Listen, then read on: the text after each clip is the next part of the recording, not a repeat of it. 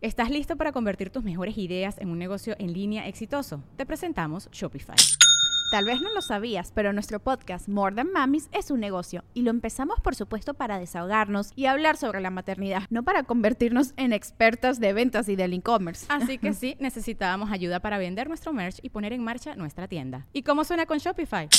Llegó otra venta. Shopify es la plataforma de comercio que está revolucionando millones de negocios en todo el mundo. Ya seas un emprendedor desde tu casa o desde donde sea, Shopify es la única herramienta que necesitas para iniciar, administrar y hacer crecer tu negocio sin dificultades. Con Shopify puedo gestionar pedidos, envíos y pagos desde cualquier lugar, brindándote toda la información y estadísticas de tus ventas al detalle. Regístrate para un periodo de prueba con tan solo un dólar al mes en shopify.com barra sonoro, todo en minúsculas. Ve a shopify.com barra sonoro para llevar tu negocio al siguiente nivel. Shopify.com barra sonoro.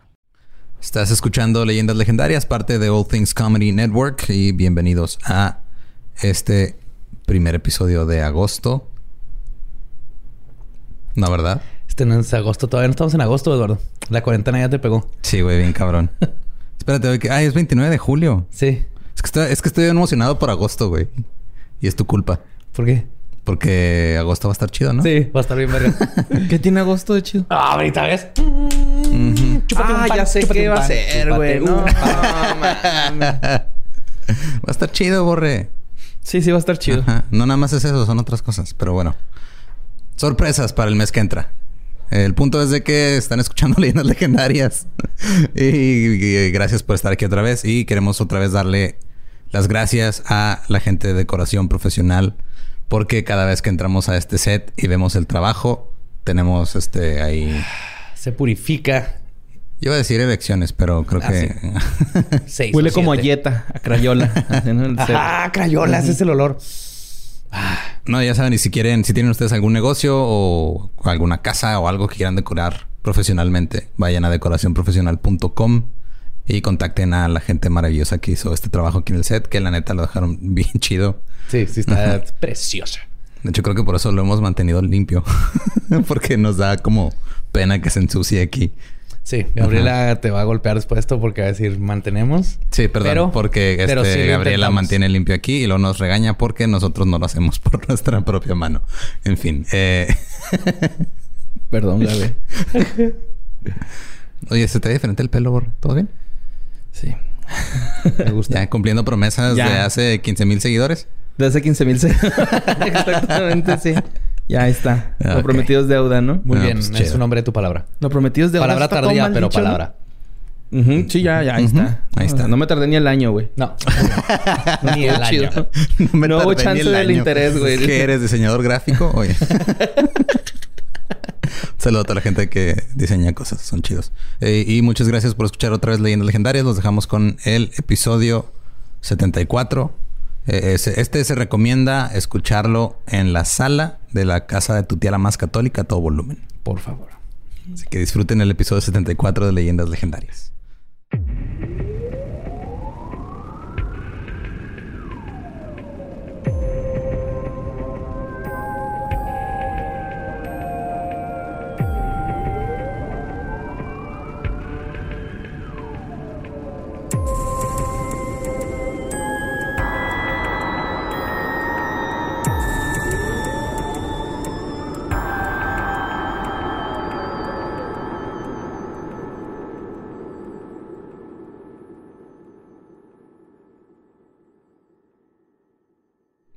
Bienvenidos a Leyendas Legendarias, el podcast en donde cada semana yo, José Antonio Badía, le contaré a Eduardo Espinosa y a Mario Capistrán casos de crimen real, fenómenos paranormales y eventos históricos tan peculiares, notorios y fantásticos que se ganaron el título de Leyendas Legendarias. Bienvenidos a otro miércoles macabroso, sí, señoras y señores. Y eh, los tres niños que nos escuchan, que no sé por qué lo hacen, pero sabemos que está sucediendo. Está sucediendo en el mundo. Sí, hay niños escuchando leyendas legendarias, este... Especialmente leyenditas. Sabíamos que era algo que era que podía suceder, pero esperemos que aprendan. Eh, yo crecí viendo Poltergeist y It. Y mírate ahora. Eso, y mírenme ahora. Así que nomás hay que educar bien. Como siempre, me acompaña Eduardo Espinosa. ¿Cómo estás, Lolo? ¿Todo bien? Crudísimo. ¿Qué?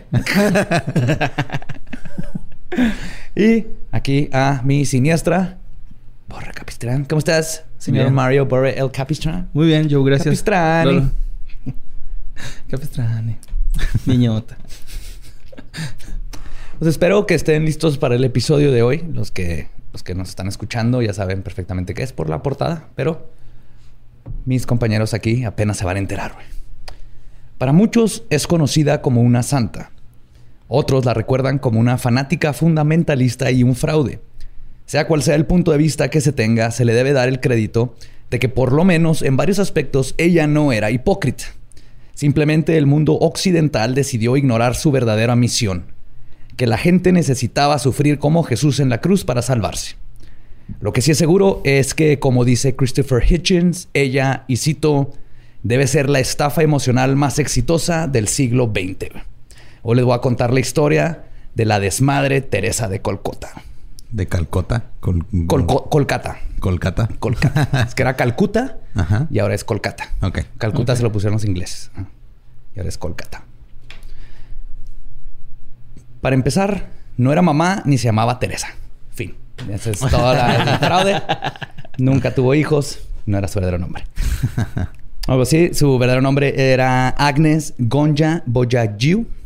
Nació el 26 de agosto de 1910 en Skopje, dentro del Imperio Otomán, ahora la capital de Macedonia del Norte.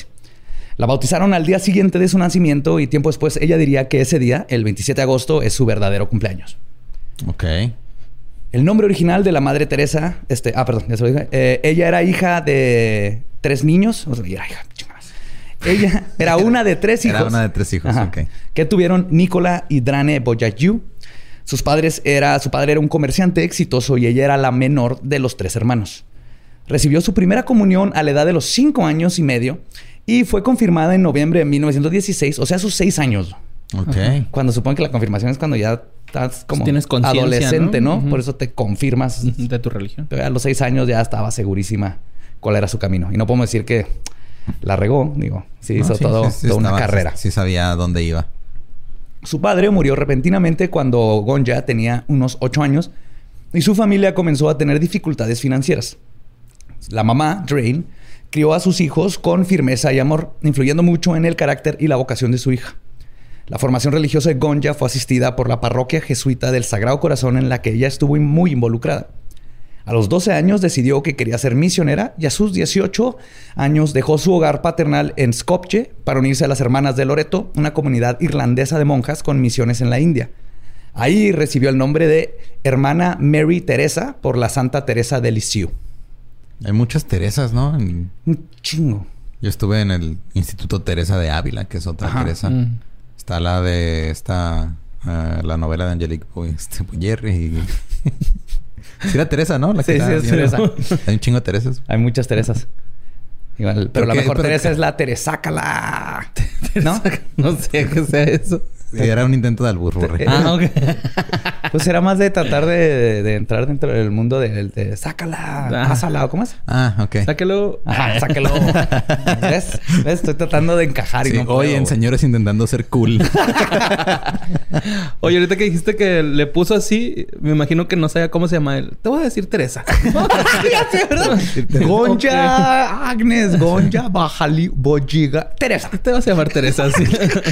y creo que esta Teresa esa resultó ser más perra que la de la novela. Totalmente. Después de algunos meses de entrenamiento en el Instituto de la Bienaventurada Virgen María en Dublín, Gonja llegó a la India el 6 de enero de 1929. El 24 de mayo de 1931 hizo sus votos iniciales como monja. De 1931 a 1948 enseñó geografía y catecismo en la escuela secundaria St. Mary's en la ciudad capital del estado indio de Bengala Occidental, ahora conocida como Kolkata. El 24 de mayo de 1937, la hermana Gonja hizo su última profesión de votos, convirtiéndose, como ella dijo, en la, y cito, esposa de Jesús por toda la eternidad. Sí. Es un matrimonio donde nunca está tu pareja, ¿verdad? Ajá. Es un matrimonio donde tu, Era luchona.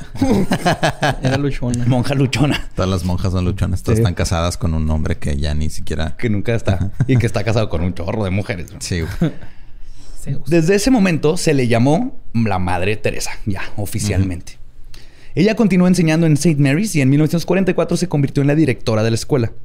Después de una breve estancia con las hermanas de la misión médica en Patna, regresó a Calcuta, Kolkata, y encontró alojamiento temporal con las hermanitas de los pobres.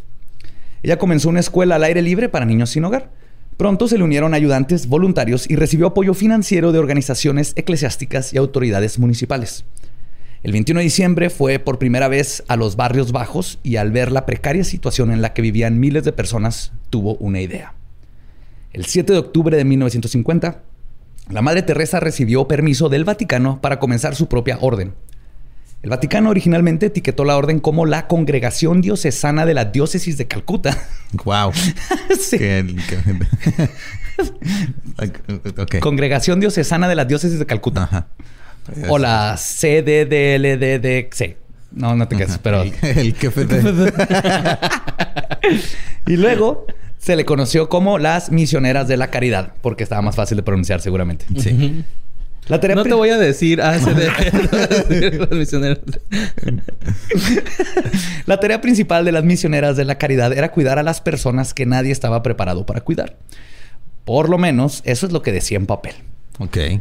Verán, el catolicismo y muchas otras religiones tienen la tradición de honrar o incluso admirar lo que llaman el sufrimiento noble. Pero en el caso de la Madre Teresa, esta admiración por el noble sufrimiento era más bien proyectada hacia los demás. Entonces, en lugar de intentar resolver los problemas que enfrentaban los pobres, enfermos y moribundos, la Madre Teresa estaba mucho más interesada en la pobreza misma y su significado espiritual que en verdaderamente ayudar. Al grado de que el gobierno de Kolkata no estaba muy entusiasmado o contento por los actos de la Madre Teresa. Y la veían como alguien que se estaba aprovechando de los pobres y enfermos para proyectar una imagen al mundo exterior que le beneficiaba solo a ella. El doctor Aup este, Chatterjee, oriundo de la capital, y quien trabajó por un tiempo junto con la Madre Teresa, dejándola después de descubrir la forma inhumana con la que trataba a quienes supuestamente iba a ayudar, publicó su libro Mother Teresa, The Untold Story. que Es Madre Teresa, la historia sin La historia no contada. contada. contada, Ajá. En donde después de cientos de horas de investigación, y cito, encontró un culto al sufrimiento. En hogares administrados por la organización de la Madre Teresa, las misioneras de la caridad tenían a niños atados a las camas y hacían poco para consolar a los pacientes moribundos, excepto en ocasiones con una aspirina. Que dijo el doctor. Sí, o sea, había gente No muriéndose. Ni un keterolaco. Nada, Aspirina, aspirina, güey. Aspirina, güey. Sí, porque el chiste no era quitar el dolor. Era- ahorita vamos a ver, güey. Esto se pone bien macabro. También ¿Qué es- qué describe. es esto, el IMSS? Ta- También describe que los trabajadores que tenían una capacitación médica, que los trabajadores, perdón, tenían una capacitación médica limitada o no existente. Administraban medicamentos de 10 a 20 años de viejos a los pacientes y las mantas manchadas con heces se lavaban en el mismo fregadero que se usaba para lavar los platos. Y la gente tenía que defecar frente a los demás porque no había baños. Esas eran las situaciones en las que vivían la gente que estaban ayudando. Como en la militarizada, así cagan. ¿Neta? Todos en barra, Simón. Bueno, a mí me tocó ir una para ver si me metía. Ajá. ¿Y viste eso y sí, dije, "No, esto no es para mí"? Ajá, sí, no, no, ahí te guacho. La Madre Teresa se subs- subscribía a una filosofía personal sobre la pobreza y el dolor. Y cito, hay algo hermoso en ver a los pobres aceptar su suerte y sufrir como la pasión de Cristo. El mundo gana mucho con su sufrimiento. Esto es palabra a palabra lo que ella pensaba y decía abiertamente. O sea, es el, sí, es todo este pedo de el, el sufrimiento te va a acercar a Dios. Entonces, qué bueno que estás sufriendo, güey. Porque quieres, Sí. quiere decir que estás muy cerca de Dios. Y, Que está y padre cuando está pasando al otro, ¿no? Ajá. Ahorita vamos a ver eso No también. mames. Para ella el sufrimiento era la única forma de acercarse a Dios. Y cito, los enfermos deben de sufrir como Jesús en la cruz. Por lo tanto, mientras más sufrías, más cerca a Él y a Dios te encontrabas.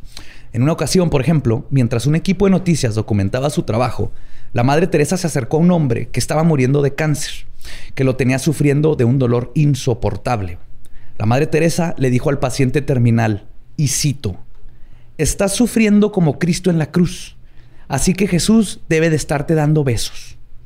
A lo que el paciente respondió y cito, entonces por favor dile que me deje de besar. Eso es acoso, Jesucristo. Es una canción de banda, güey. Eso. Ponle banda, güey. Sí. Es una letra de canción de Está banda. sufriendo como Cristo en la cruz. Pues entonces que me deje de besar. Pam, pam, pam, pam. Somos los cadetes de Colcota. Sí, señor. ¡Arre! Arriba la madre Teresa, chingao. Ah, no es cierto, no es cierto. Ah, no es cierto, no es cierto. Sobre, sobre la pobreza, la postura de la madre eh, se centraba en parte en la frase bíblica de Lucas 6, temporada 20, capítulo 26. y cito, Felices ustedes los pobres porque el reino de Dios les pertenece. Gozo en ese día porque la recompensa de ustedes será grande en el cielo. Ese es Lucas. Donde para ella el estar pobre y quedarte pobre era la clave para llegar al cielo. Era el life hack. ¿Cómo llegar al cielo en tres pasos? Sí, Uno, pierde todo tu dinero. Dos, enférmate. Sí. Tres, ven con la madre Teresa a morir. y nunca uses que torolaco. Y entonces, para ella era la clave para llegar al cielo, pero esto era lo superficial. Personalmente, Teresa decía que al ella estar cerca de los pobres, le ayudaba a comprender la bondad de Dios. En otras palabras, estar cerca de los pobres le ayudaba a ella a ser mejor persona. güey. Wow. Ajá. White, la primera White Chica, ¿no? Bueno, Güey, sí, ahorita más o menos te- algo así opinan de ella. Sí, exactamente, güey. Su intención Tómame foto aquí con el morenito sucio. Ah, güey, hay un video, en, grabaron un video donde agarra un, un niño de como un año o así. Y lo en- así con las costillas de que no ha comido se está muriendo horrible. güey. Parece que está muerto, de hecho, y lo levanta.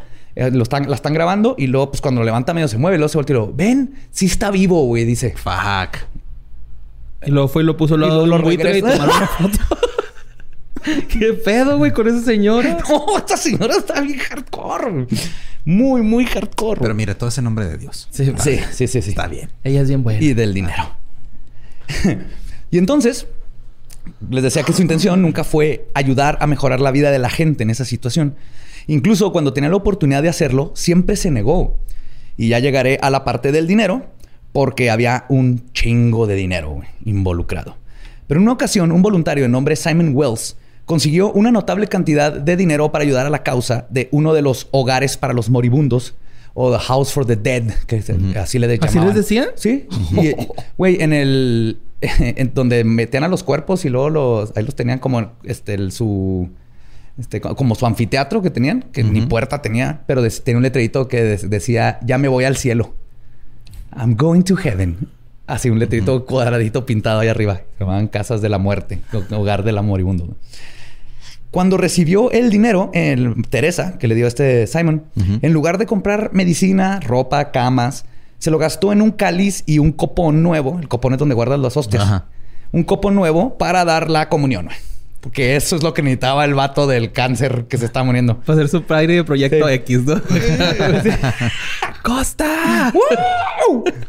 ¿Quieres una hostia? Quiero que torolaco. Nah. ¡Hostia! Te vas a sentir chido, güey. La escritora australiana Germaine Greer llama a Teresa una, y cito, Hija de puta. no. en pocas, en, en- en- en palabras más elegantes. güey, No podemos sí. poner eso. A ver cómo le ponemos entonces. Religiosa imperialista. güey. Ok. Mientras que el historiador indio Vijay Prashad comenta sobre el trabajo con los pobres de Teresa. Y cito, y tiene que ver con lo que tú dijiste. güey. La Madre Teresa es la imagen por excelencia de la mujer blanca en las colonias, que trabaja para salvar los cuerpos oscuros de sus propias tentaciones y fracasos. El trabajo de la Madre Teresa fue parte de una empresa global para el alivio de la culpa burguesa, más que un verdadero desafío para aquellas fuerzas que producen y mantienen la pobreza. Sí, o sea, en vez de estar como desafiando este o, o atacando gobiernos, el problema, ajá. esa no, o sea, los, mira, los estoy ayudando, entonces ya no te tienes que sentir culpable de que estás haciendo un cagadero, pero no lo estoy ayudando, nomás Y todos los líderes Lo estoy dejando ajá. morir. Se está muriendo mi país, pero no hay pedo. Mira que hay una foto. Yo estoy con la madre Teresa agarrándonos de la mano. Y le compré otro cáliz. Sobre este aspecto de la personalidad de Teresa, de admirar el sufrimiento de los demás, podemos ver síntomas de lo que se conoce como Munchausen por poder o el trastorno facticio infligido a otro, Munchausen by proxy, que es una condición en la cual alguien, por negligencia o abuso real, crea condiciones médicas en sus hijos para que puedan llamar la atención y tener la empatía de los demás. Esto es muy común con mujeres este, que tienen, por ejemplo, este, ¿cómo se llama? Este, no, depresión postparto. Y muchos casos, ah, pues hay uno muy famoso que el, el de Gypsy, Gypsy, Rose, que la mamá la, la, estaba envenenando básicamente para que estuviera enferma, para que la, les dieran viajes de Disney y todo el mundo amara a la mamá. Ya. Entonces, viendo esto que hace Teresa, básicamente es lo mismo. Ella estaba fascinada, está rodeada de gente sufriendo, la hacía ver bien a ella y todo el mundo la amaba a ella. Nadie se preocupaba por la gente. Sea cual haya sido la razón personal de la Madre Teresa, lo que sí es seguro es que el punto de su misión no era el de buscar honestamente aliviar el sufrimiento de otros, sino de promulgar un culto basado en la muerte, el sufrimiento y la sujeción. Y viendo su comportamiento con los enfermos y moribundos bajo su cuidado, queda más que claro. El doctor Robin Fox, como editor de la revista médica The Lancet, que es una de las revistas más, bueno, en, esos tiempos, las más prestigiosas, viajó y documentó una de sus visitas a la misión de Kolkata en 1994 con el fin de averiguar qué estaba sucediendo en buen plan. Él iba así de que, ah, qué chido, ahí hay una persona ayudando. Alguien está ayudando, Él también iba engañado. Sí, por ella. Pues todos estábamos engañados hasta ahorita. Mucha gente que está escuchando esto está diciendo así que Yo detrás la tía se está persinando. Ajá tía que nos está escuchando, sorry, pero es la verdad. Estamos cuestionando la fe. Estamos cuestionando esta señora. Eh, de hecho, este pedo no es, o sea, no, no es un, es, un pedo de una persona que estaba, tenía muchas ideas raras y encontró un lugar donde llevarlas a cabo. Exactamente. Y que nos vendieron otra imagen. Y este doctor, eso fue. Fue así que, ah, qué chido, hay una señora ayudando. Su reporte, que fue publicado el 17 de septiembre del mismo año, no fue nada positivo. Por ejemplo, en un caso, uno de los enfermos sufría claramente de malaria. Le habían dado solamente paracetamol para su fiebre. Cuando preguntó que por qué no le daban un sistema básico para que las enfermedades pudieran por lo menos distinguir entre enfermedades curables e incurables, las voluntarias le dijeron que eso no era permitido. Y cito, esos acercamientos sistemáticos son ajenos al etos del hogar. La Madre Teresa prefiere basarse en la providencia y no en planear. Sus reglas están diseñadas para evitar caer en el materialismo. What? Por materialismo, medicinas básicas, güey. El materialismo de, la, salud. Otra voluntaria de nombre Mary Ludon describe su visita a la casa de los moribundos en Kolkata como algo salido de un campo de concentración. Todos los pacientes tenían sus cabezas rasuradas, dormían en el piso sobre camastros de la Primera Guerra Mundial había dos cuartos pequeños donde apenas cabían de 50 a 60 hombres en uno y 50 a 60 mujeres en otro, todos en el piso. Todos estaban muriendo, la mayoría estaba agonizando, pero no les daban analgésicos. Además, no tenían suficientes agujas. En una ocasión, dice, y cito, vi a unas monjas enjuagando las agujas en agua fría, en el mismo fregador donde lavaban la ropa con ese, ¿se acuerdan? Le pregunté, ah, y los platos. Le pregunté que por qué no las esterilizaban, que por qué no las ponían en agua hirviendo. La monja le contestó, no tenemos tiempo, además la verdad no importa. Fuck. No mames, he, visto gente que se mete heroína que cuida mejor sus jeringas. De perdida le echan jabón acción para que se vaya la grasita, algo, a hacks. Me sacan filo con jabón sote. con el pavimento que se la talla. Ese mismo día que Mary estaba ahí, su entonces novio, que también era, que era doctor, perdón, también había ido a ayudar. Cuando se vieron, el novio le dijo a Mary que había un niño de 15 años agonizando, por lo que había comenzado como una relativamente pequeña y simple infección de riñón curable con antibióticos. Pero que por la falta de atención se había complicado y ahora tenía que ir al hospital si no se iba a morir. Pobre, güey. Y son muertes horribles, los dolores de riñones y todo lo de antibióticos, todo lo que tienes en la panza es cuando le dijeron a una de las monjas que por qué no lo llevaban al hospital, y le dijeron, y cito, es fácil, solo pónganlo en un taxi y mándenlo al hospital. La monja les contestó que no hacían eso, porque además si lo hacían con una persona, lo tendrían que hacer con todos. Ay, ¿por qué voy a salvar a uno? O sea, ¿ya viste cuántos se acá muriéndose? sí, güey. Luego eh, este vato no se nos muere y luego todos, nadie se va a querer morir, güey. O sea, ¿qué pedo? Y, luego, ¿quién va a lavar los trastes en el cielo, Las agujas. Y el tratamiento déspota a quienes terminaban en el cuidado de las monjas de la misión no era algo aislado a la rama de la India. Otra persona que quedó horrorizada de lo que sucedía en las casas de ayuda de la Madre Teresa, que igual a los demás llegó a visitar con la idea de encontrar un hospicio donde se ayudaban a los más necesitados y se confortaba a los desahuciados, se encontró con el culto de sufrimiento de Teresa. Ella se llamaba L.G. Gillespie, una autora y editora de The San Francisco Review of Books que tenía experiencia documentado los casos de VIH que estaban azotando a todo el mundo en esos tiempos. Que de hecho la Madre Teresa abiertamente decía que la enfermedad, y cito, ah, no es el azote de Dios, pero sí se me hace una justa retribución para la gente con conductas sexuales inapropiadas. Si la madre Calcuta hubiera vivido en esos tiempos, era de las que te dice que matan la neurona con el láser, ¿no? Del termómetro, güey. O sea. Sí, güey. Y que. y aparte, como, le, y como le gusta sufrir, iría de todos modos a que le, le dieran con el láser en la cabeza para ver Ese sufrimiento. No, pero a ella no le gusta sufrir, güey. Ah, sí. Le gusta que Mandaría los demás... a la gente. Ella le pondría el láser a todo. Ajá, sí. El G decidió visitar la casa de la muerte de las misioneras de la caridad llamada El Regalo del Amor ubicada en la ciudad de San Francisco, en el estado de California, en los Estados Unidos. Que Esa madre tenía nombre de sex shop. sí, of Love.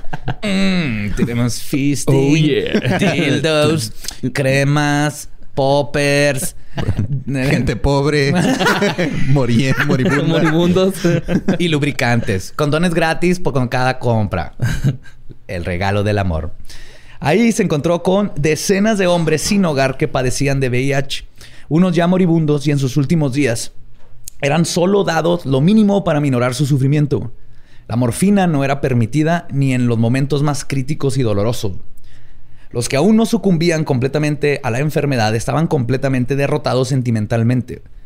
Todos sufrían de depresión porque eran privados de ver televisión, no podían tomar alcohol, ni siquiera después del funeral de uno de sus compañeros de cuarto o amigo. No nos dejaban salir, obviamente, no podían fumar tampoco podían recibir o salir a ver amigos o familiares. O sea, estaban como secuestrados ahí. Secuestrados en lo que se mueren. Y VIH te puede durar años. Años. Incluso cuando estaba en su... Uno que estaba en su lecho de muerte. Este... Cuando estabas en tu lecho de muerte, perdón. No te permitían que nadie fuera... Este... Acompañarte en tus últimos momentos. Nadie, ni tu familia, güey. Ni la madre Teresa echarte un rezo ni nada. La madre Teresa la pasaba viajando en todo el mundo, güey. Casi nunca estaba en, esta otra cosa que no Influencer, ¿eh? no, no. Uf, si hubiera tenido Instagram. No, la madre, güey. ¡Eh, qué pedo, cachorros! la madre Teresa, No, saqué en Haití. Ahora tenemos 16 casi muertitos. Si todo sale bien, mañana Haz un giveaway.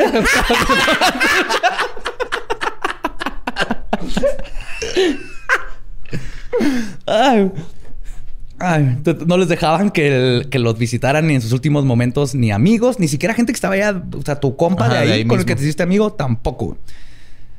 En su libro, The Missionary Position, de Christopher Hitchens, cuenta que un buen amigo de él, que trabajó por años con la Madre Teresa, hasta que renunció para unirse a los franciscanos mejor, le dijo que ni él, ni nadie que trabajó con la Madre Teresa de voluntario, que incluso ni los franciscanos, güey, tienen algo bueno que decir de ella.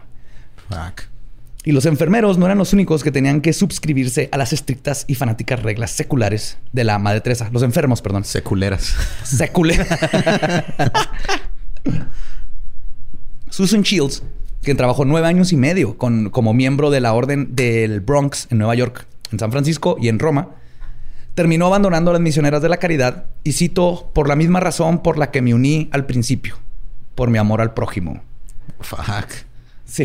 O sea, ya fue de, güey, ya, ya, ya, no puedo, ya me voy. No puedo, yo me metí aquí porque yo quiero ayudar. a la gente y quiero ayudar Ajá. y no estoy ayudando, güey. Estoy haciendo, estoy viendo a gente sufrir, no puedo hacer nada.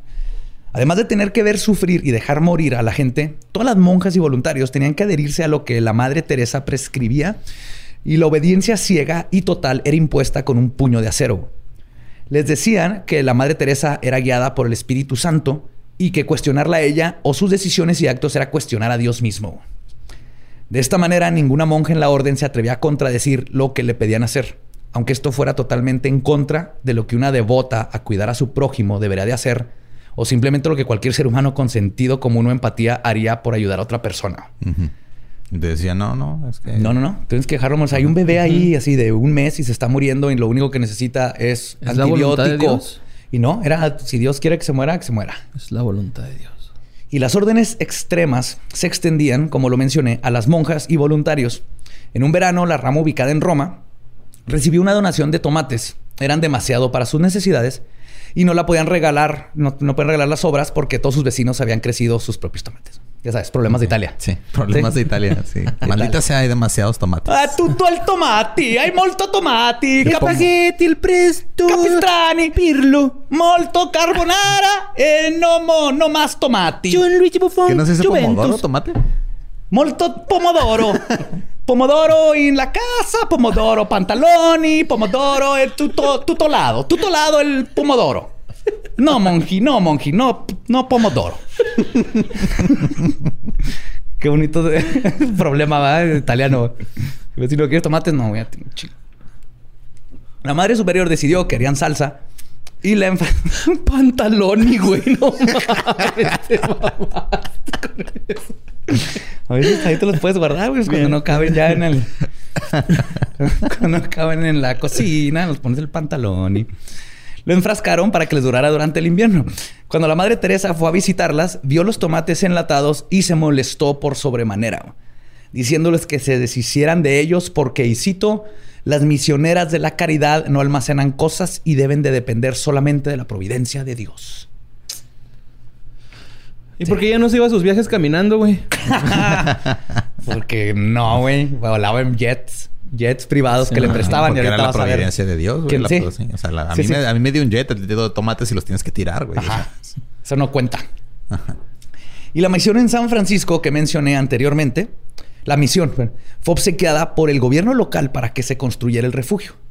Era un ex convento de tres pisos amueblado, con un sótano enorme, varias recámaras y dos escaleras. La Madre Teresa les ordenó tirar por las ventanas todos los colchones y camas, los sillones, sillas, muebles, todo. Aparte, se lo regalaron, güey, y lo, tiró, güey. Llenaron los cuartos de enfermos que tenían que dormir en el piso y tenían prohibido prender la caldera en las noches. Todo esto con la intención de que el sufrimiento iba, y cito, a ayudar a las hermanas a volverse santas. Entonces, nomás eran los que estaban sufriendo ahí. Las monjas también no podían tener ninguna comodidad, entre comillas, porque eran camas. güey. O sea, tenían camas perfectamente bien para los enfermos. No, las, No, tiraron para ponerlos en el piso, básicamente. Durante este tiempo, por las condiciones precarias, todos los pacientes sufrieron más de lo que ya estaban sufriendo y varias monjas se contagiaron de tuberculosis. No, man. O sea, ni las monjas dormían en cama. No, Ah, cabrón. no, no, no. A todos los tenía así fregados y... Vamos a ver, no era por necesidad. Era nomás que... no, era... Todos jodidos, menos yo. Chale. Ajá. La misión en el Bronx se las habían vendido a un dólar. La ciudad le dijo, te vendemos ese edificio a un dólar para que sea transformado en un refugio que era muy necesitado para la creciente población de indigentes en la zona. Las regulaciones del Estado indicaban que tenían que instalar un elevador para la gente discapacitada, el cual la misma ciudad se ofreció a pagar y mantener. Y dijo que no. La Madre Teresa se negó a tener un elevador y después de todas las negociaciones para tener el lugar, todo el proyecto se vino abajo porque la Madre Teresa dijo que, y cito, un elevador para los discapacitados es inaceptable. Que se Que por Sí, güey, que Dios los Ah. vuele o no sé qué estaba pensando, güey. Lo- los ponía a caminar así como los cristianos, los pastores estos, ¿no? ¡Levántate! y si creer que el sufrimiento es necesario para alcanzar el cielo, que los que están en su lecho de muerte no deben de ser reconfortados, que las hermanas a su servicio deben sufrir física y espiritual y mentalmente rodeadas del sufrimiento sin poder hacer algo al respecto. Si creen que esto es algo malo, la Madre Teresa cruzó una línea que, seas una persona espiritual o no, hasta yo pienso que nadie debería de cruzar. En los hogares para los moribundos de la Madre Teresa, ella había instruido a sus monjas en cómo bautizar en secreto a los que se estaban muriendo. Las hermanas le preguntaban a los moribundos, cuando su dolor era insoportable o cuando estaban casi inconscientes y al borde de la muerte, que, y cito, si querían un boleto para el cielo. Cualquier respuesta que fuera tomada como afirmativa a esta pregunta era entonces considerada como permiso para ser bautizado. Una vez que adquirían el permiso, procedían a pretender que te estaban limpiando la frente con agua. Cuando en realidad le estaban bautizando con agua bendita mientras a voz, en voz baja repetían las palabras mágicas para que alguien sea bautizado. güey. No sé cuáles son esas palabras, pero estaban bautizando. Sí. Te bautizo. Pero están, es- o sea, están aplicando la de cuando te llega una llamada de, de una compañía de teléfonos y quiere que te cambies. Entonces, o sea, si cualquier cosa que digas afirmativamente, lo Ajá. toman como ya te chingaste, Sí. tienes un contrato Eh, nuevo. bu- buenas tardes, eh, Eduardo Espinosa. Eh, ¿Quién habla? Este, este es su teléfono, ¿verdad? Eh, sí. Ya dijo que sí, muchas gracias. Acá ser bautizado y tiene una tarjeta de crédito de Santander con 85 mil pesos. Pero si te quieres ir al cielo, tienes que pagar el diezmo. ¿no? Sí, güey. Entonces, ¿dónde? Repórtate. Pero sí, básicamente eso estaban haciendo, lo cual es totalmente, o sea, obvio no es, no es ilegal, pero es ilegal moralmente y, y espiritualmente. güey. Sí, o sea, Por eso están- tiene que alguien aceptar ser bautizado. Es, es lo importante y luego después hacen la confirmación porque cuando te bautizan estás bebé y no lo puedes aceptar, pero tienes que y aceptar. en la primera comunión también. Entonces, Y Consentimiento siempre para todo, güey. sí. tiene, hay un problema muy grande ¿verdad? de consentimiento. Sí. Entonces estas... Y los este, mexicanos lo instituciones- resumimos en un refrán, ¿no? No sé qué será. Los, ni los zapatos a huevo. ¿Cómo es? Sí. Ni a huevo los zapatos, güey. o Los- sea, Ajá, sí. Ajá. Y la misma Madre Teresa insistía que todo esto tenía que hacerse en secreto, ya que no quería que se supiera que ella y sus monjas, con esta técnica, lograron bautizar en su lecho de muerte a miles de hindús, musulmanes Ay, y gente de otras religiones que tuvieron las desgracias de caer en su cuidado y no solo perdieron su dignidad, sino que también se les fue arrebatada su fe, güey. Oye, nada, que si llegaran al cielo, no, y así, ah, cabrón, qué pedo, güey. Pues sí, pero así que no mames, güey, este no es mi cielo. Yo- si no yo- mames, yo quería ir ¿dónde al de las Krishna? 72 vírgenes, güey. ¿Dónde está ¿Qué está Krishna? haciendo aquí? güey, ¿no? Ajá. O sea, el- está bien gacho. Y, o sea, nomás ponte Sí, pues en sí. otro... Fíjate que eres así un católico, súper católico. Ajá. Y que te hagan antes de hindú que en te mueras, yo te, te hago pendejo y te bautizo satánico, güey. Ujú. No, está chido, güey. No, para nadie. está culero. Eso sí, esa línea no la cruzas de los- los- las creencias de cada quien que se queden en, y en, y en, en ese lugar tan vulnerable en que está una persona. Está bien gacho. Aunado a, todo esto, la Madre Teresa se oponía vehementemente al aborto y al uso de los anticonceptivos. Algo que causó estragos en Irlanda del Norte, donde se presentó a hablar de esto, y que ellos sufrían desde los 60 con leyes tan estrictas antiaborto que aunque la madre tuviera en peligro, el- estuviera en peligro de morir, no se le practicaba a uno. Al grado de que el 9 de septiembre de 1981, las leyes cambiaron después de una protesta masiva por la muerte de Savita Jalapanavar, cuando después de un aborto espontáneo, parte del producto quedó adentro, el doctor se negó a tratarla porque contraría como un aborto y era ilegal y ella se murió por aborto séptico. Fuck. Así de, de pinche cabronas y culeras estaban las leyes, güey. Y la madre Teresa ahí fue a presentarse con el arzobispo a decir, no, aborto y no anticonceptivos. Es que aparte, ¿no? Es- es- Chocas, no, no hay soluciones. Nunca ofreció soluciones, nomás era, hay que imponer estas cosas. En Irlanda estuvo horrible, güey. Horrible. Y su postura antiaborto y contra los anticonceptivos se extendió a todos los países donde la dejaban hablar, incluyendo Bangladesh y después Bosnia, donde se suscitaron violaciones en masa después de una guerra agresiva, güey, que es algo que hacen los ejércitos para, pues aparte de fregar a la población y dejar nueva, ¿cómo se llama? Pues este, gente del país que te, que te conquistó. Entonces, han sido, son técnicas barbáricas de hace miles de años que siguieron sucediendo. Y la Madre Teresa les decía que cuidaran de la semilla de los violadores y los invasores. Incluso durante un discurso donde le preguntaron sobre los millones de niños que estaban muriendo en África de hambre, la Madre Teresa dijo, y cito, muchos se preocupan por los niños de África que se mueren en grandes números, pero se mueren más niños asesinados por sus propias madres. Y si una madre puede matar a su propio hijo, ¿qué la va a detener de matar a alguien más? No, pues qué bonita lógica. El que ya no le va a dar de comer, ni cambiar, ni evitar sus planes a futuro. Sí, tiene, su, su- su lógica no tiene sentido en lo absoluto. güey. Y algunos podrán estar pensando que la falta de medicamentos básicos como analgésicos o antibióticos o de material médico y camas era porque no tenían dinero para comprar esas cosas y hacían lo que podían. Tristemente este no es el caso. Y es donde el dogma de la Madre Teresa aquí sí se vuelve muy hipócrita. Y su sobrevivir solo de lo que provee Dios se transforma en una farsa. Susan Shields cuenta que al estar encargada de las donaciones que recibían, dice que solamente en la misión del Bronx, en Nueva York, Cuando ella estuvo, recibieron más de 50 millones de dólares en lo que estaba ahí encargada. No mames, se pueden comprar un chicharito. un chicharito y un Raúl Jiménez y, ni, siquiera comprar medicamentos. Pues si tienen que comprar algo que sirva, güey. Por eso Raúl Jiménez. Raúl Jiménez. También mi chicharo, también mi chicharo. Pero sin una auditoría jamás se sabrá el número exacto de dinero que lograron juntar solamente en esa misión. Curiosamente, las misioneras de caridad son la única fundación religiosa de caridad que no puede ser auditada en la India. Y hasta el día de hoy es imposible saber cuánto dinero han amasado durante todas esas décadas. Dinero que, por cierto, se va directo al Banco del Vaticano. Ok. Ajá. Que tampoco es auditado, obviamente. Después, su vida, eh, durante su vida, perdón, la Madre Teresa fundó por lo menos 100 lugares con su nombre usando donaciones. De esos 100 lugares, solo la mitad se usan para ayudar a los pobres y moribundos. Los otros 50 sirven específicamente para entrenar monjas subservientes. y dogmáticas que continúen con la misión del dolor. Que es algo que tampoco avisó. O sea, cuando la gente le donó dinero, era para misiones, no para, para fábricas de más monjas. Fábricas de monjas. y el dinero no solo venía de donaciones.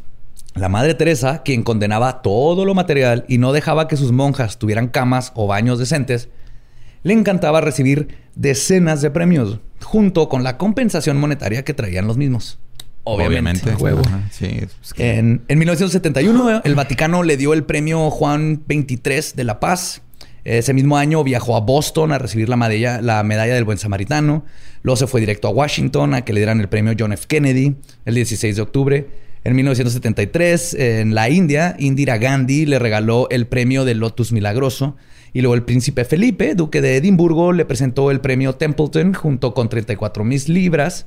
El premio internacional Balsan se le fue otorgado en 1979 junto con un cuarto de millón de libras y ese de liras, perdón, y ese mismo año recibió el premio Nobel de la Paz con el equivalente a 935 mil dólares. Y esto es nomás como la mitad de los premios que le dieron por todo el mundo y que se la pasó de tour mientras tenía la gente muriéndose, ella andaba a toda madre como Luisito Comunica, güey. También salió en las abritas, ¿no? Con el Papa Juan Pablo II, güey. ¿Te acuerdas que salieron unos stickers del Papa Juan Pablo en las ah, abritas? Ah, sí, cierto. No me acuerdo. Y billetes de 20, güey. Sí, cuando, cuando... ¿Habían billetes de 20 con el Papa? No me acuerdo. No, no sé si con el Papa. No, me acuerdo. era, una, parte. Una promoción. había dinero en tus papitas. Ah, ok. Pero... ¿Y podías pagar el, el diezmo con ese billete? No sé. Para eso era... Pero sí hubo un donde salían stickers de la madre Teresa, ¿no? no me acuerdo, pero no lo dudo. Ni poquito. Ya saben. Esas, esas sabritas estaban llenas de dolor y sufrimiento. A que no puedes dejar morir solo a uno.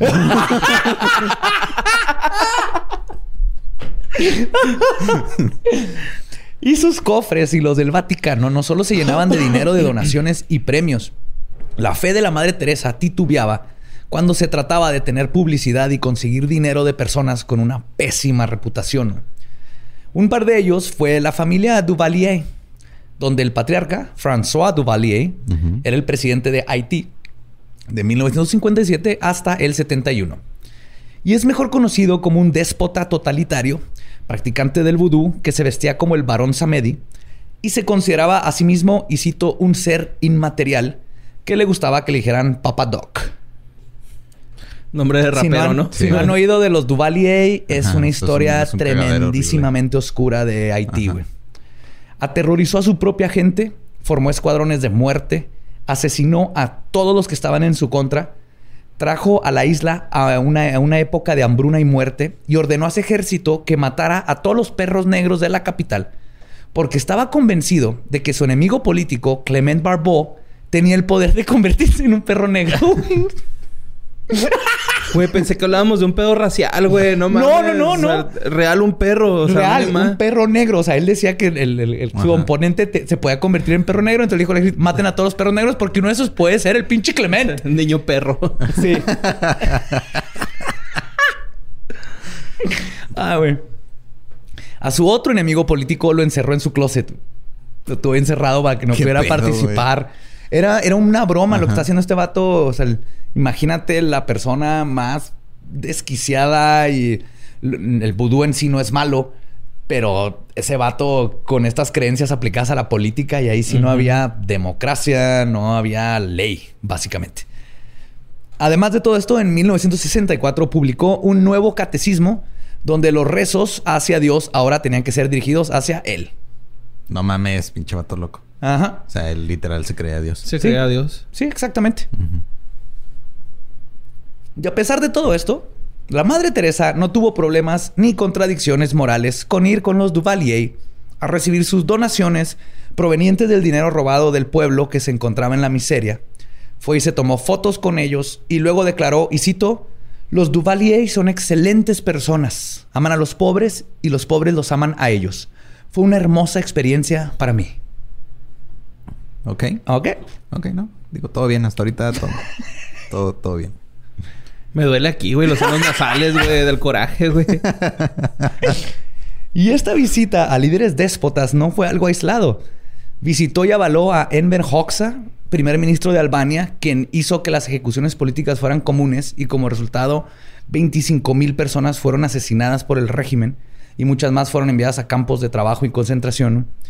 Cuando la entonces primer ministra Indira Gandhi, hija de Gandhi, Ajá. que se acostaba con menores de edad desnudas, Ajá. pero eso será ¿Gandhi? tema por otro. Sí. Sí. Era para...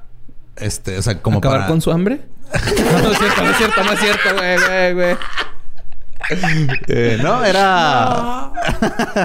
era como. eh, Él, él lo usaba como una, un ejercicio espiritual. Era para no caer en la tentación.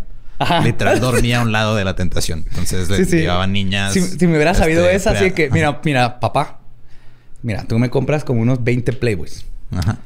Me los, los pongo ahí en, la, en, la, en mi cuarto, ¿va? Ujú. Le cerramos. Voy a tener, también ponerme el internet en mi cuarto. Ujú. Y el chiste es, guay, tengo la tentación, pero no, estoy, estoy entrenándome a no caer en la tentación. Ajá. Eso, ¿Qué te parece? Eso sí hagan. Por eso es lo que usted. hacía. Sí, no, por, por ti, papá. No, por Sí. ti, por mi mamá. Sí, esas son de las cositas de Gandhi que... sí, perdón, perdón por echarte de verdad de tus ídolos. Ya no voy a comprar libros ahí.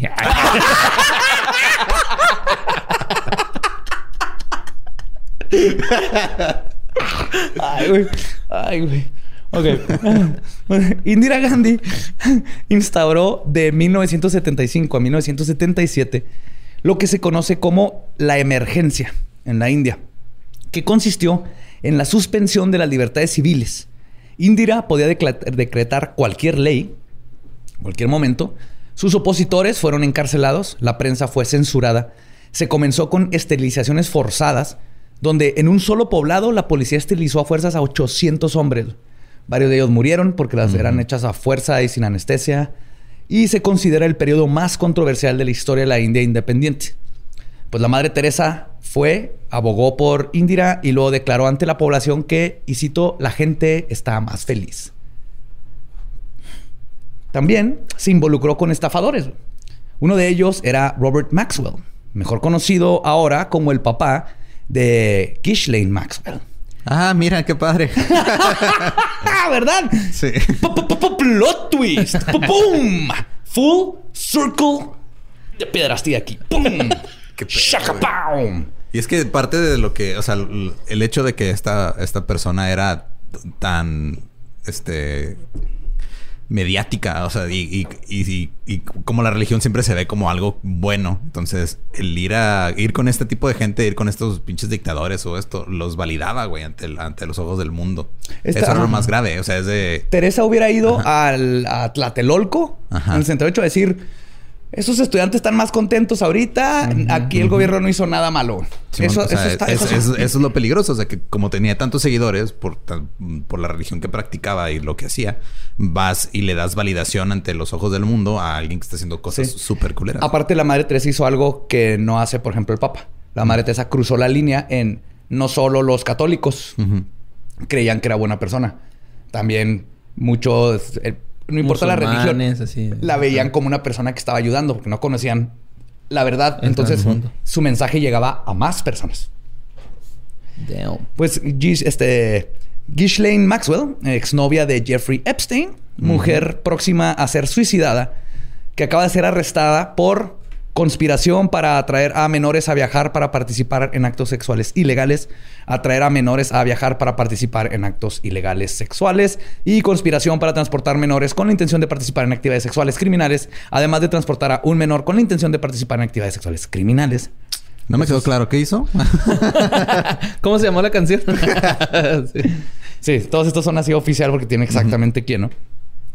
Pues el, esa tipa es la que ayudaba a Epstein su papá, este es Robert Maxwell.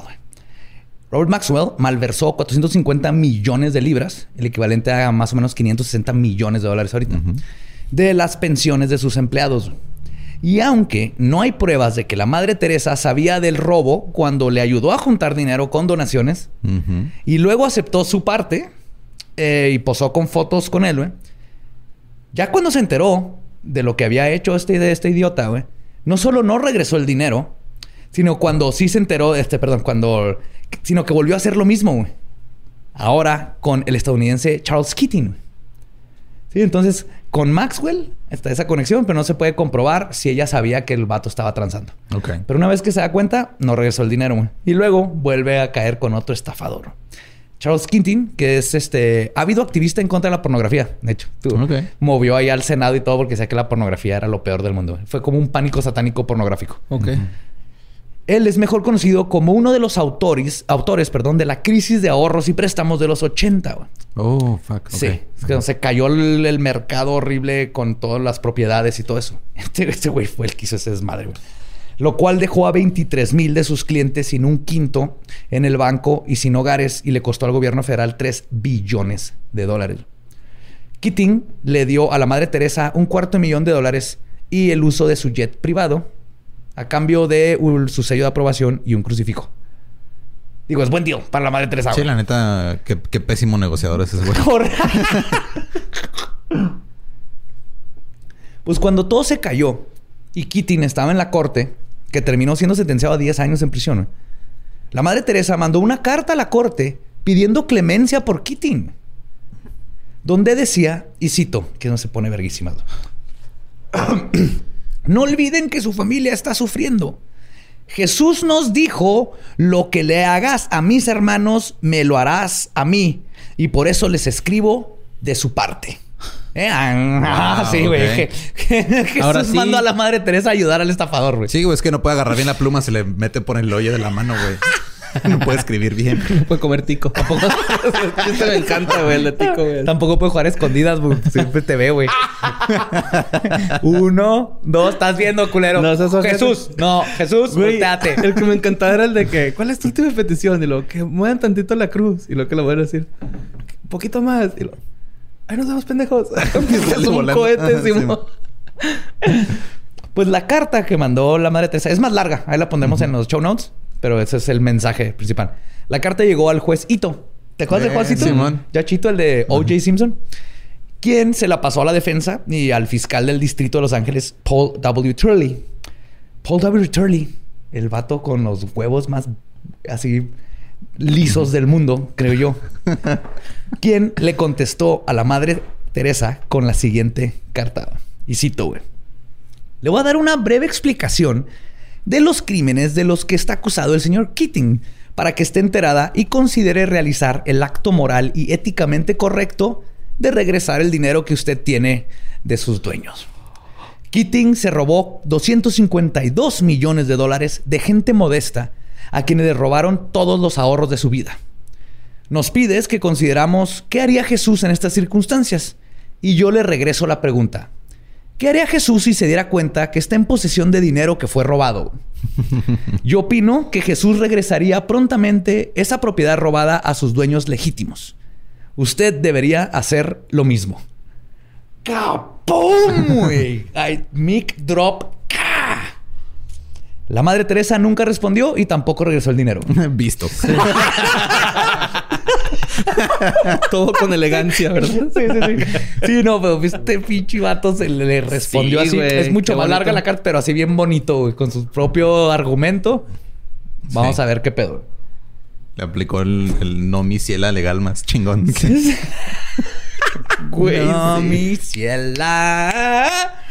En el 2017, el periodista Gianluigi Nuzzi, en su libro Original Sin, reveló que los fondos que tenía el Banco del Vaticano, oficialmente llamado, no sé si sabían cómo se llama el Banco del Vaticano. No. ¿No? Bati- ¿Están preparados? Ban- Banco Vaticano o algo El así. Batibanco, ese es el de. Batman. Estás pensando en Bruce Wayne. Perdón, perdón. No, me encanta, güey. Se llama el Instituto para las Obras de Religión. Ok. No tiene la palabra banco, No, pero es, el Banco del Vaticano. Eh, todas las cuentas a nombre de la Madre Teresa la convierten en el cliente más grande del banco. güey. Y sus cuentas llegan a sumar billones de dólares. Al grado de que el banco tenía miedo que si la Madre Teresa algún día se le ocurría sacar dinero, lo podía tirar, güey. Al Banco del Vaticano, güey. Entonces no sabemos exactamente cuánto dinero tiene, pero sabemos que es la número uno en el, era, en el Era. Vaticano. Ok. No, pues, qué padre. Sí. ¿Con- ¿Cuántos, ¿Cuántas agujas de jeringas hubieran ¿Se hubieran comprado? con- Fácil, Chingo, unas, un paquete. En Simis, en Simis le sale Pues más por eso tiene esa feria, güey, porque no anduvo gastando lo pendejo. Claro, ¿no? Bien, amigos. Ajá. Ajá. ¿Eh? Uno el rico vive como pobre, güey, y el pobre vive como rico. Mira. Ajá, y sufre rico y con la escuela de la Madre Teresa. ¿Cuál mentalidad? Tiburón mentalidad. Mentalidad Madre. Teresa. Sí, güey. El 13 de marzo de 1997, la Madre Teresa resignó como la cabeza de las misioneras de la caridad y falleció el 5 de septiembre del mismo año por problemas cardíacos. Al momento de su muerte, las misioneras de la caridad tenía 4.000 hermanas a su servicio, con más de 300 voluntarios operando 610 misiones en 123 países. ¿Y murió en el piso como los que ella ayudaba o Güey, murió la, en comodidad? La Madre Teresa se trataba en los mejores hospitales del mundo, todo Mm. pagado, volado en avión. Si necesitaba un especialista, se lo llevaban o la volaban donde estaba el No especialista. mames, güey. Pinche Sí. hipocresía. Hipotenusa, güey. Con, Neta, la hipotenusa. con tangente y cáncer de seno ahí. Rompope y la chingada. Sí, todo, güey. Culera, Tenía güey. rompope, este, cristal. Sí. Azul. Rompope azul. ¿Cómo? No sé, No, quise hacer eh, una broma de la, ajá, de la champaña, cristal, Ah, que es bien ok, cara, ajá, Sí. pero es rompope. Don Periñón. Pésimo, es pésimo ese. Mira, no siempre se gana. No, alguien, alguien la tiene que caer aquí. En el 2003, el Papa Juan Pablo II, o Juan Pablo parte 2, Ujú. Cambió las reglas para la canonización, güey, bajando el tiempo requerido de estar muerto para convertirte en santo y la cantidad de milagros hechos por el candidato. Ok, bajó ¿Sí? los estándares. Sí, porque antes hay santos que los hicieron santo mil años después. A la Madre Teresa fueron cinco años y ya es santa. Ok. Pero necesitas hacer milagros. De todas maneras, necesitas hacer milagros. Antes eran más, ahora son menos. Ajá. Es uno para canonizarte y dos para beatificarte. Es al revés. Al revés. Al revés, ah. Ajá, Con uno porque te... primero eres beato y luego Sí, ya eres santo. con uno te beatifican y luego ya te canonizan. Pues es el como primer... subir de, de cinta en el karate. Ajá. Sí, sí, sí. O sea, le, le curas la uña enterrada a alguien desde la tumba. Ajá. ¡Pum! Subes a cinta amarilla. Y luego haces que le salga la ceja chida a otra persona que te lo pidió. ¡Pum! Ya eres santo o santa. Y ya te pueden prender vela- veladoras y todo eso. Y hacer medallitas. Y te pueden colgar adentro del carro. Yo ahí tengo tarjetitas de mí. ¿De ti? Ajá, sí, así como... Listas para... Sí, ya las estoy haciendo. Están bien chidas. Yo voy a estar pendiente, Borre. Si te mueres Para que yo, para que me eh, traigas si haces un milagro, en chinga te beatifico. pues eh, su primer milagro de la Madre Teresa fue curar un tumor del estómago a Mónica Besra, que vivía en Bengali, en la India. Más que está el detalle que su doctor en chinga declaró que no era un tumor, era un quiste y tuberculosis y se curó con medicina, güey. Mm, Incluso su propio esposo apoyó los comentarios del doctor, güey. Y dijo, mi esposa se curó con la medicina del doctor, güey. Pero a la iglesia le valió madre, güey. Sí, milagro, le quité un tumor. No, andaba bien estreñida y ya fue a cagar. Sí, básicamente tenía tuberculosis y ya le dimos esto. Water shit, va todo lo que da, güey. Venganza de Moctezuma, güey. Y todo esto se hizo para poder canonizar, hacer santa, a la hora santa, santa Madre Teresa. Santa madre. ¿Es santa? Sí. Sí, ya es santa, güey. Mm. Esta, esta beatificación, canonización express, güey, curiosamente, coincide con el escándalo de la arquidiócesis de Boston del 2003, güey, Ah, mira qué padre. donde se destapó más de 524 víctimas de abuso sexual por parte de sacerdotes, junto con toda la red de encubrimiento por parte del, Vatica- del Vaticano. No sé si recuerdan eso. Hay película. eh, renunció. Estuvo tan culero que el, de- el- el encargado del Vaticano de investigar esto dijo: váyanse a la verga, güey. O sea, esto está de la chingada.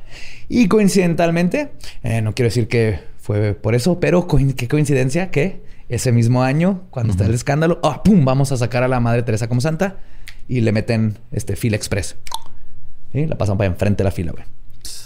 El 17 de julio del 2018, el gobierno de la India ordenó que se inspeccionaran las instalaciones donde cuidan a los niños las misioneras de la caridad cuando se les acusó de tráfico infantil.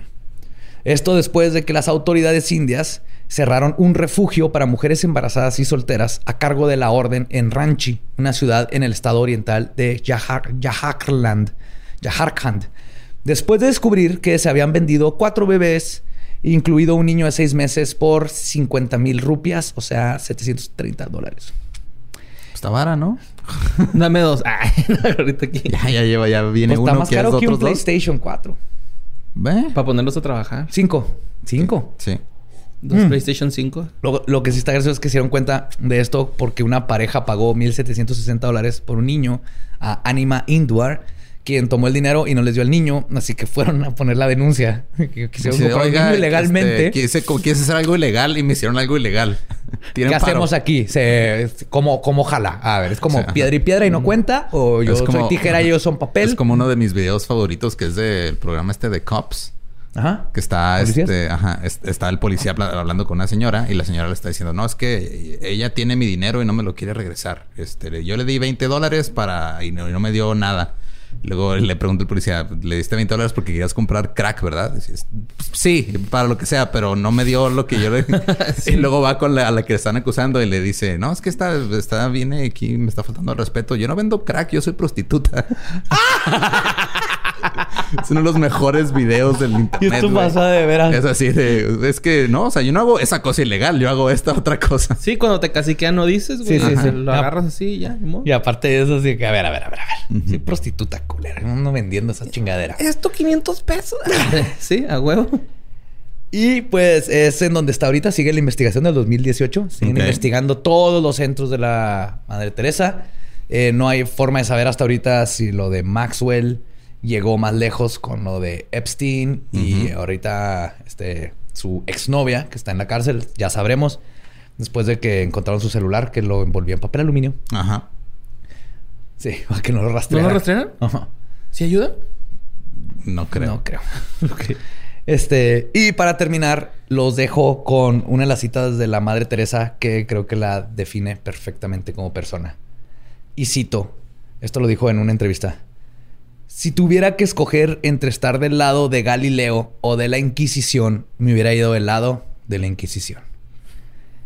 Ese es el tipo de mentalidad de persona que teníamos, donde uno de los más grandes astrónomos, e inventores y filósofos y físicos de nuestra época, a pesar de saber y haber ya crecido en las ideas, esta mujer todavía se iba del lado de la Inquisición a regresarnos a los tiempos del medievo y así vivió su vida. Y lo más triste es que así hizo vivir la vida a muchísimas personas que no pidieron eso, güey. Se Sí, esperaban tanta- algo mejor. Tanto sufrimiento y muerte innecesaria porque ella Era- creía Era en innecesario. algo. Eso es lo triste.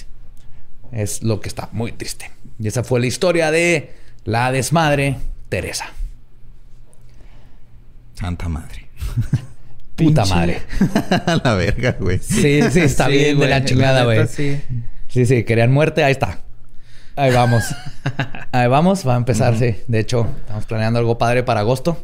Ajá. Un agosto ¿Por qué de no? asesinos, pero esta cuenta totalmente como antes. ¿Por qué Maturnino no se la topó por ahí, güey? o algo así, güey, neta. o sea. No sé por qué no pasa, porque hay gente así que nada, no, no le pasan desgracias, que luego gente buena se cae en helicópteros. Ajá. ¡Kobe! Ah, yo pensé que este Duarte y. No, güey. No, por ¿Qué, ejemplo, Duarte güey? se cae en un helicóptero y sale caminando el culero como Ajá. pinche Terminator 2, güey. Pues Y sí. Dices, ¿cómo es posible que estas personas... Y, y luego ahí alguien se muere de una infección en el dedo gordo. güey. Sí, mo. Ah, pues qué madre, Calcuta de Teresa. Va. Sí. Así que ahí saben. Calcuta de Teresa. ahí saben Ajá. historia. Pues a reabrir un refugio, ¿no? Sí, es- es- deja sí, más, deja más lana que Deja, deja un chingo de lana. Te llaman este coaching, creo ahora le dicen. Igual, abrimos un, uno. un multinivel. Decimos a un enfermo que traiga más enfermos. Y... Y ahí están. Y nomás los dejamos ahí. Ajá. Mira, güey, es que estás, estás como Jesús. Te vas a poner igual de mamado nomás por estar sufriendo. güey. Ajá. La puerta está abierta, pueden entrar. Pueden entrar a sufrir. Sí, güey. Entonces, este, pues muchas gracias por escuchar esto, supongo. Sí, sí, espero que les haya servido hoy de... Eh, nomás a, aprender de historia de gente que creemos que es totalmente diferente a lo que nos contó. Sí, y que son verdaderos monstruos en vestidos de blanco y que ahora son santos. Y hay gente que le reza y le pone velitas y, y ve en ella una vida de caridad y fue todo lo Y contrario. Malverde está solillo, culero. Y este güey es chingón, no mames. Pues Ni siquiera es oficial, güey. Y ni siquiera es oficial, güey. Hay que, hay que buscarle milagros, güey, para que en chinga lo hagan. Al mira, no- algo, güey. Necesitamos... Necesitamos dos milagros y otro, otro escándalo de pederastía enorme en la iglesia. Y ahí se lo vendemos. Sí. Mira, güey, te están... em, Haz al malverde. Malverde, haz el carnal. malverde. Ah, chinga. La gente se le va a olvidar. Pues eh, recuerden que nos pueden seguir en todos lados como arroba leyendas podcast. A mí me pueden seguir como arroba ningún Eduardo. Ahí me encuentro con Mario López Capi. Y a mí me encuentran como Elba Diablo. Con esto terminamos nuestro podcast. Podemos irnos a pistear. Esto fue Palabra de Bolsebub. Y Querubín Desmembrado. Nuestro podcast se ha acabado. Bye. Bye.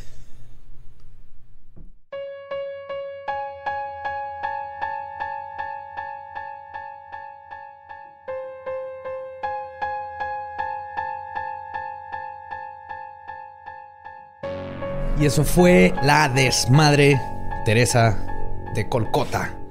¿Qué te pareció, Borre? ¿Estás sorprendido? ¿Se lo Sí. vas a poner a tu tía? Sí, no sabía que los católicos eran así. ¿No los católicos? Bueno, cierto grupo. Esa de- católica. Ajá. Cierto grupo. De- todos los grupos hay gente culera. Todos los grupos hay gente culera. Pero y- no, no toda la gente culera la hacen santo. Eso sí es algo Sí. único. Y siento que aparte también, o sea, como que no nos adentramos, porque todavía hay, teorías de conspiración todavía más, que van más allá, de Mm. que de plano están, ahorita todavía están investigando tráfico de niños y la madre. Y malversación de fondos el año pasado. Sí, ahí sigue habiendo un desmadre muy grande ahí con, con toda la asociación de la Sí. Madre Teresa. Lo que yo les recomiendo es que le digan a sus tías así que, mira, encontré un, un podcast cristiano donde hablan de la Madre Teresa, siéntate. Y luego le ponen el podcast. El Sí. puro audio, para que no sospeche, porque en cuanto vea a mí esta jeta va a decir, ese güey es del diablo. Me estás tratando de hacer güey. No, no, no. Pongan el puro audio. le- Denle su rosario para que lo tenga en la mano en lo que escucha. Y lo digan, ahora sí, tía, vamos a conversar. sí. Tú y yo. Y este, bueno, hay algo que eh, nos han mandado. De hecho, voy a leer tal cual como lo que nos mandaron al grupo de fans. eh, que hizo que a Badía le saliera otra vesícula y se la tuvieran que remover por el coraje. Así es. dice Pamela Huesca, dice, hola bandita legendaria, les vengo con un chisme paranormal que creo no se había comentado en el grupo. Hace unos meses he escuchado de un pedo que se traen algunas K-Popers de manifestar a sus ídolos. De lo que anduve leyendo, aparentemente escuchan audios para crear un ser de energía con la apariencia de cantantes de K-Pop o de lo que sea y lo hacen para que las cuiden y sean sus novios. Les cumplan deseos o incluso para hacer cosas deliciosas. Lo están haciendo un tulpa para coger, Sí. básicamente. Sí, sí. Con yo- la cara de su ídolo de K-pop. Yo este, siento que eh, me hacía falta esta información hace unos 17 años, 18. Sí, ¿verdad? Si todos Sí. tuviéramos esa habilidad. Tan fácil que es cerrar los ojos e imaginarte, ¿no? A- a hay que manifestarlo, hay que manifestarlo. Que me va a estar lo que se Dice que desaparezca. también hay audios para poder cambiar tu apariencia física y anexo presuntos de- testimonios, Anexo. perdón. Te iba a decir senti- senti- No, ya desde que dije descubrido en el otro podcast, ya no sé leer, güey. El canal de YouTube más famoso sobre los audios y una página donde cuentan sus experiencias. Quisiera conocer su opinión al respecto. Este Badía lleva como una semana haciendo corajes en Twitter. Es que me taguean en todo. Así que, ¿qué está pasando aquí? Y al principio fue de, ¿qué es esto? Pero, y todo empezó, el primero que supe es de estos mismos idiotas. No les voy a decir idiotas, son, son mocosas y mocosos, este, ignorantes de lo que están haciendo.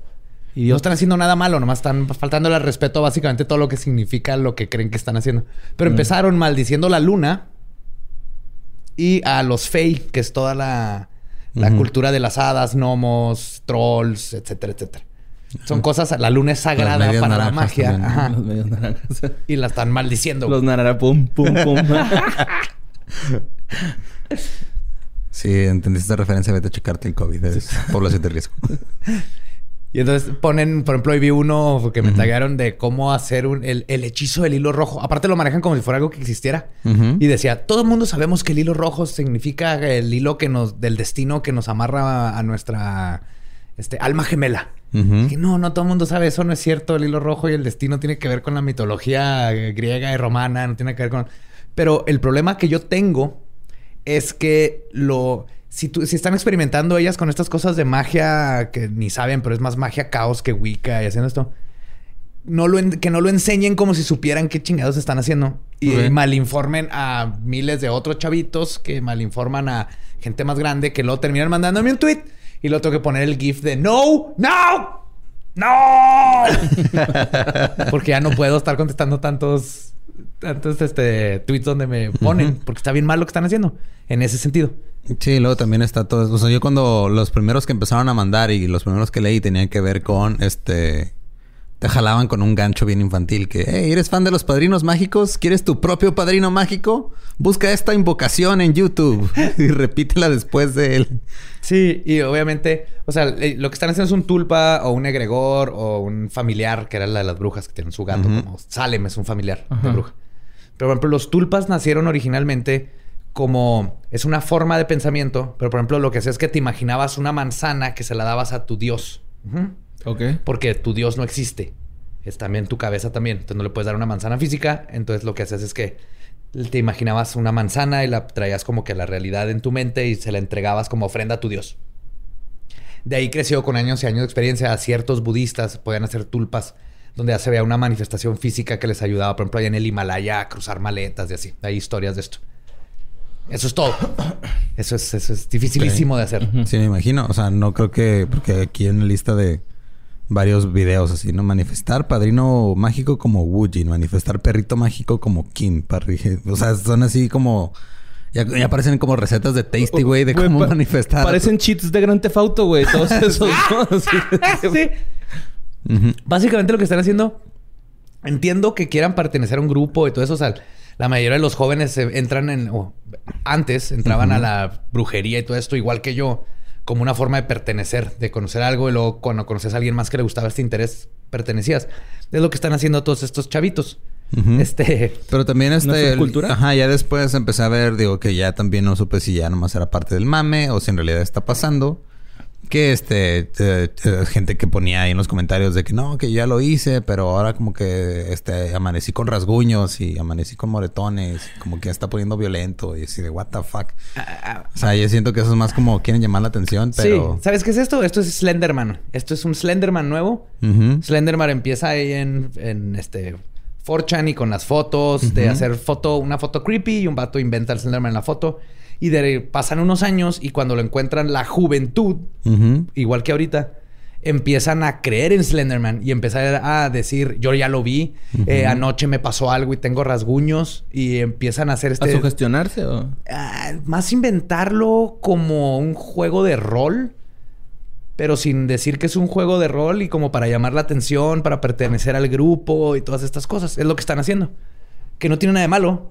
Hasta que, por ejemplo, una chavita trató de asesinar a otra chavita en nombre de Slenderman. Ujú. Entonces aquí, para mí, sí, para mí lo malo aquí es nada más la mala información que están dando, que es así de... No saben de lo que están hablando y están... Yo tengo así, ¿cuántos episodios? 74, ya llevamos un año y medio. Y, la- y es cam- tratando de cambiar la mentalidad sobre la magia y todo esto. Y llegan estos K-popers y ¡blah! vuelven a mandar toda la fregada. A que poner, sí, es cierto que mi alma gemela y con un hilo y tengo que hacer esto. Ok. Entonces lo que estás diciendo es que quieres que estos chavitos se salgan de tu jardín. No, nomás, o sea, no hay nada que se pueda hacer. Nomás es de que la gente comprenda que son unos chavitos, no saben de qué están hablando. O sea, están. Eso de maldecir a la luna es así de que, güey, es como si eres fan de Dragon Ball Z y luego maldices a Goku No, pues no. o a Kamisama. Es así, ¿no? Dios, que no has visto, que no has visto Dragon Ball, Kamisama es bueno y es, de hecho, necesitas. O a Ujú. Shenlong, güey. Shenlong es el centro de tratar de maldecir la luna. Así A que... Shen el dragón y aprendí que Long es dragón. Ah, sí, cierto. Chen el dragón. Chen, Long, Chen el dragón Long. Ajá. Entonces, el- es así, no- nomás muestra ignorancia, no lo digo como despectivo, nomás de ignorancia que no conocen lo que están haciendo. Es decir, si se metieran un poquito más, estar- se enriquecerían en, en lo que están haciendo. La curiosidad ya la tienen. Entonces, nomás a los que sí nos escuchan es que cuando vean estas cosas de estos hip-hoppers, nomás sepan que son chavitos que están experimentando con cosas que no conocen bien y no se dejen llevar por lo que está pasando ahí. Mira, Si podrían estar serio, experimentando con heroína, entonces Sí, está sí, bien. sí, exactamente. Están, están haciendo sex dolls. Aparte están tratando de tener sex dolls gratis, güey. O sea, porque su mamá no le compra un dildo, voy a tratar de manifestar un dildo en mi cuarto. No tiene nada de malo eso. Y yo experimenté con mil cosas de cómo hacer este... ¿Cómo se llaman los flashlights? en mi juventud. Parte de, de mi habilidad de ingeniero viene de Imagínate que, intentar hacer un flashlight.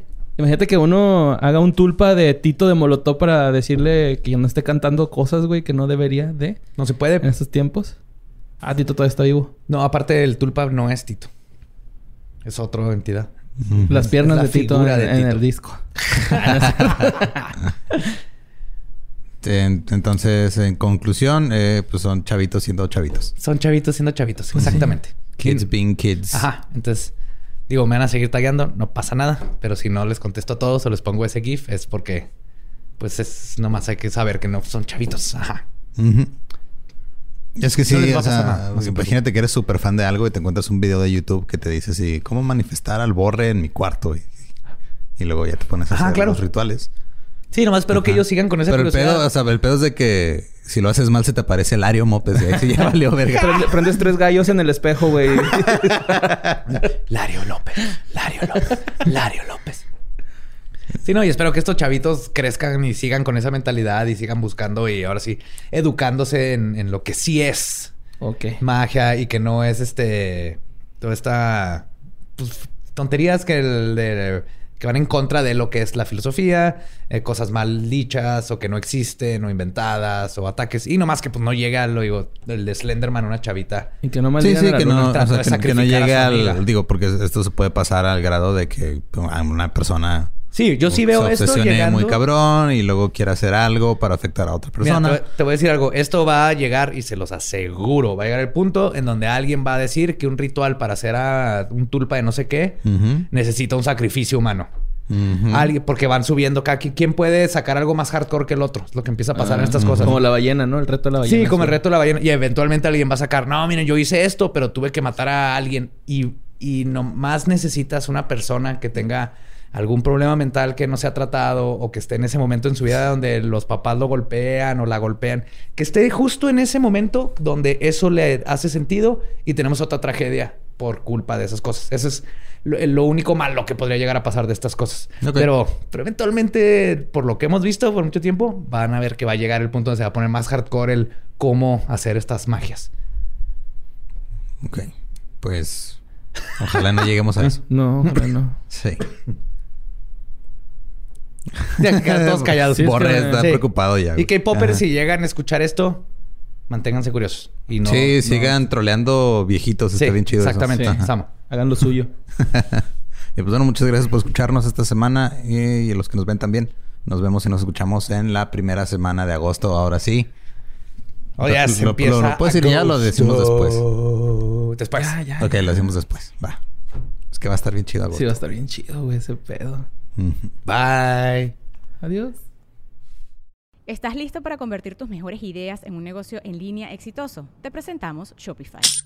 Tal vez no lo sabías, pero nuestro podcast More Than Mamis es un negocio y lo empezamos por supuesto para desahogarnos y hablar sobre la maternidad, no para convertirnos en expertas de ventas y del e-commerce. Así que sí, necesitábamos ayuda para vender nuestro merch y poner en marcha nuestra tienda. ¿Y cómo suena con Shopify?